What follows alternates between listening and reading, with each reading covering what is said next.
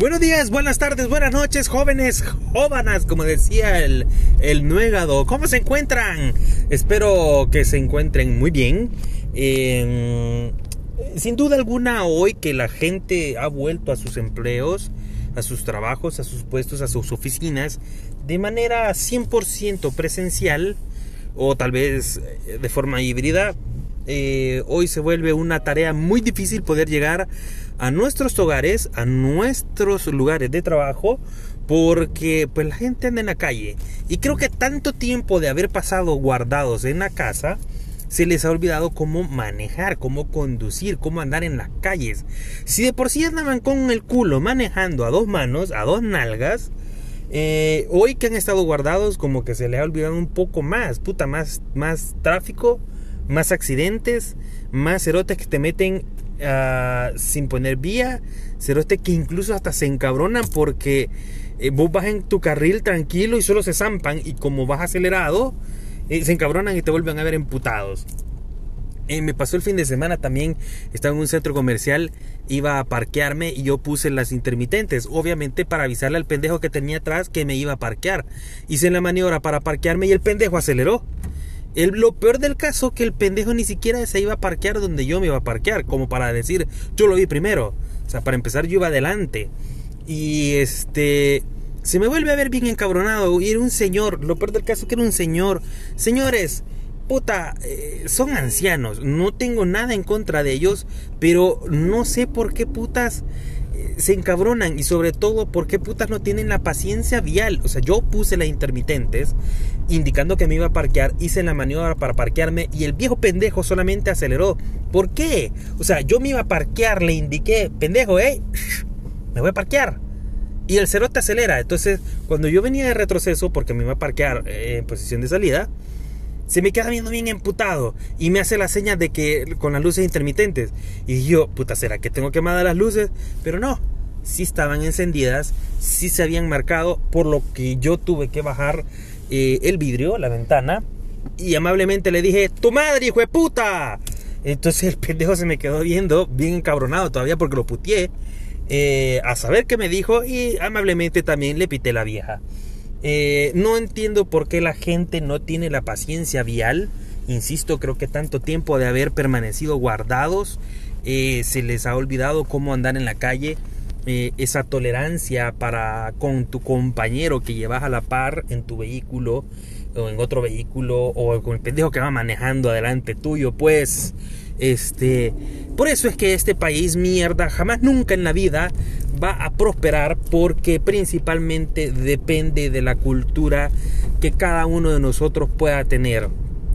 Y si la cultura es como la de viejo pendejo, eh, el país va a estar totalmente cagado. Creo yo que es por ahí por donde tenemos que empezar desde pequeños, empezarles a dar la educación y la cultura que merece para que este país, hijo de puta, avance. Pero mientras eso no pase, creo yo que el país seguirá siendo la misma mierda y estoy de acuerdo con Donald Trump que este país es un hoyo de mierda y precisamente quienes lo convierten en un hoyo de mierda son personas como ese viejo pendejo que pues sin ninguna razón agarró roña conmigo, yo hice correctamente las maniobras que tenía que hacer, puse las indicaciones que tenía que hacer para poderme parquear y el hijo de puta le valió verga. Pero bueno, pasando eso, bien bonito Facebook, vea.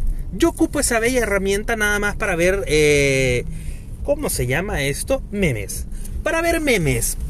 Eh, felizmente eh, me burlo de las cosas que ahí publican, de algunos videos incluso, y cómo le hacen mix, incluso, con gente que se golpea y le hacen un mix al grito o, gemido que evoca a esa persona. Eh, y es bien divertido. Pero en una de esas me cayó una notificación en la cual, a hoy precisamente, al día que se ha publicado ese podcast, eh, hace nueve años me estaban despidiendo de la empresa eh, de tecnología, de venta de tecnología y soporte o soluciones a nivel eh, global.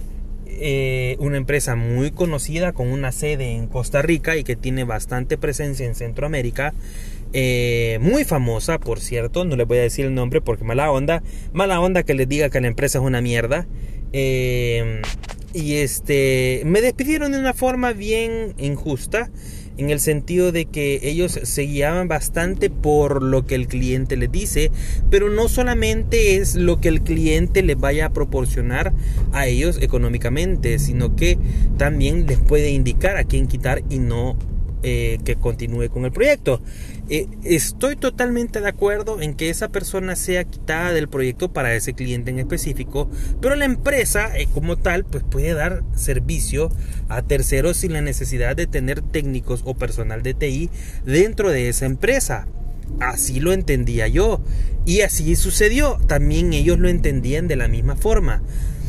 ¿Qué sucedió? Pues ese mismo día, al mediodía, el cliente de alguna forma se dio cuenta que yo continuaba con trabajo en esa empresa y mandaron a decir que por favor me quitaran porque no les convenía tenerme.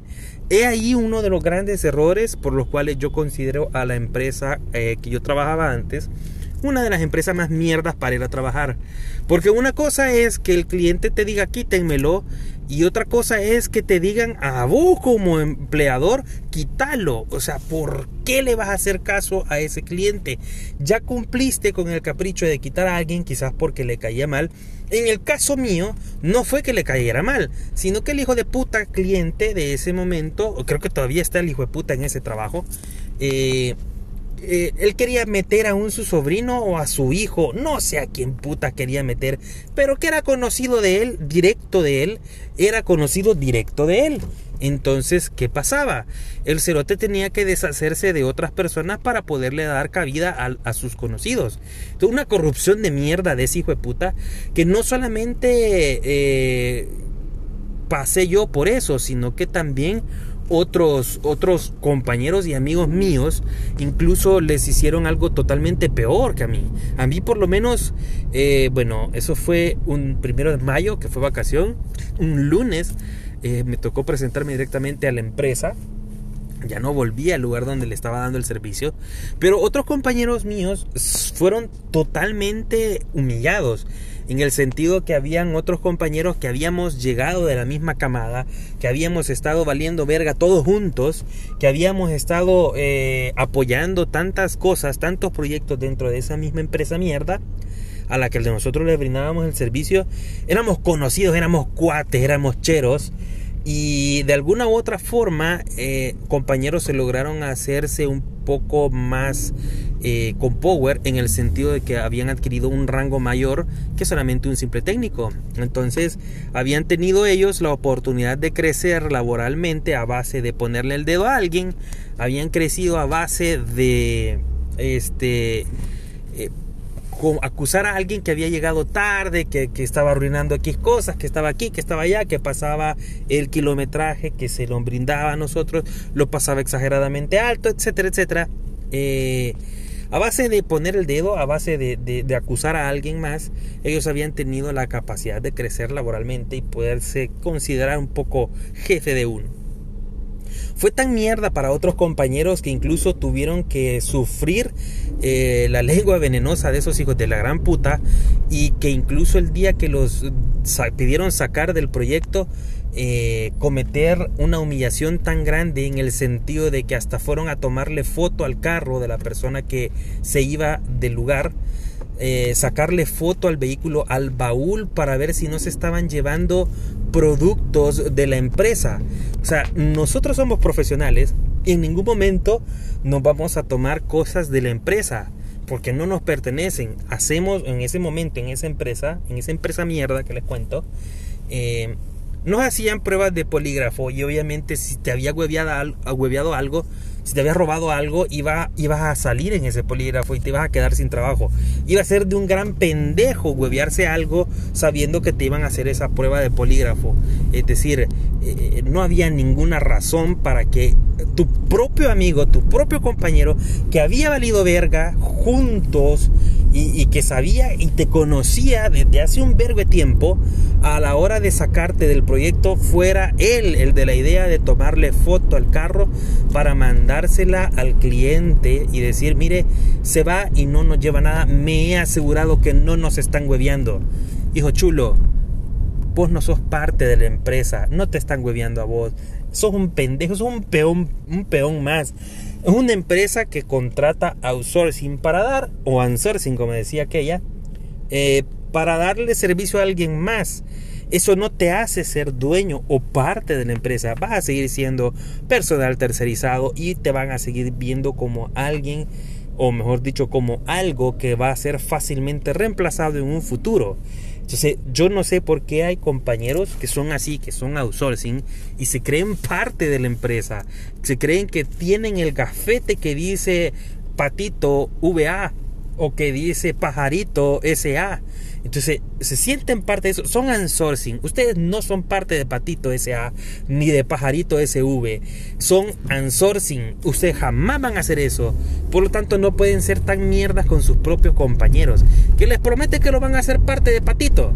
Vergón. Pero mientras no los hagan parte de Patito, no tienen por qué jugar tan pura mierda con sus compañeros. Entonces, algo así sucedía con, con ellos, con nuestros cheros. Y pues gracias a Dios eh, eh, sucedió que ahora pues ahora estoy en otro trabajo eh, y gracias a Dios en una empresa que sí valora al empleado, en una empresa que no, no es mierda, una empresa que es muy buena, una empresa que tiene jefes bastante buenos, bastante competentes a comparación de los que tenía antes, que uno tenía uno que no sabía nada, el hijo de puta había llegado a ser jefe porque era ponededo igual y que además el hijo de puta ni hablar podía, era tartamudo el cerote de mierda. Y además de tartamudo culero porque el día que la gente se le, renunciaba, él no tenía los huevos y el valor suficiente para afrontar eh, que el otro se iba porque sabía que como con su incompetencia la persona buscaba algo mejor porque él no daba lo suficientemente bien para que la gente se quedara, no era aquel que conservaba eh, un ambiente laboral bonito, sino que él incluso contribuía a que el ambiente laboral se hiciera lo más mierda posible por preferencias, por cualquier cosa, por darle beneficios a unos y quitarle beneficios a otros él hacía que el mismo ambiente laboral fuera mierda y que las mismas personas buscaran irse a la verga del trabajo. Él no tenía los suficientemente pantalones puestos para aceptar esa renuncia porque sabía que la persona que se iba a la verga iba a suceder dos cosas. O me lo puteaban enfrente de recursos humanos y lo, dejaban eh, en evidencia con ellos. Y la otra es que les pudo haber dado un vergazo en la cara. Cualquiera de las dos cosas podía haber pasado en ese momento y por eso el cabrón cada vez que alguien se iba de vacaciones, el eh, perdón, cada vez que alguien se iba, renunciaba de la empresa, él se iba de vacaciones. Yo fui uno de los cuales cuando renunció, el pendejo se fue de vacaciones. Yo llegué directamente a recursos humanos. Eh, él no me recibió nada de mi trabajo anterior y créanme que son de las cosas que uno lamenta.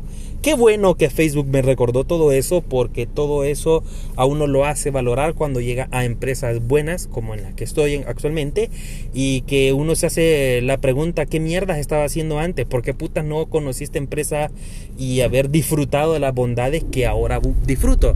Quizás a veces uno tiene que pasar por ese tipo de cosas para valorar eh, mucho mejor las cosas que vienen después y hay personas que incluso estando en lugares buenos no saben aprovechar y valorarlos. Eh, pero bueno, en este sentido, viviendo lo que en mi caso he vivido y quizás que mis compañeros han vivido, creería yo que fácilmente pudiésemos eh, valorar todos y cada uno oportunidades como en las que yo me encuentro. En estos momentos incluso he tenido la oportunidad de hablar con compañeros y amigos que también ya lograron salir de esa empresa mierda que pertenecían a Citec BA y que les pagaban con pizzas o pizza, como decía aquel, sus horitas extras. Eh, gente que está totalmente alegre, agradecidos porque se fueron a la verga y que no me creían que yo les, que yo les decía que cuando salieran de esa empresa mierda, todo iba a ser mucho mejor. Saliendo de esa empresa, todo es mucho mejor. Así como es mejor que ustedes vengan y me sigan en Twitter. Tengo Twitter, arroba Lucius10. Me pueden encontrar en Facebook como Chachareando con yo. Búsquenme en, Spotify. Eh, compártanme en sus redes sociales que más les guste. Eh, denle like que yo lo vea. Y también me pueden encontrar en Amazon. No les gusta Spotify, pásense a Amazon. Ahí me van a encontrar. Gracias por haberme escuchado. Nos escuchamos la próxima.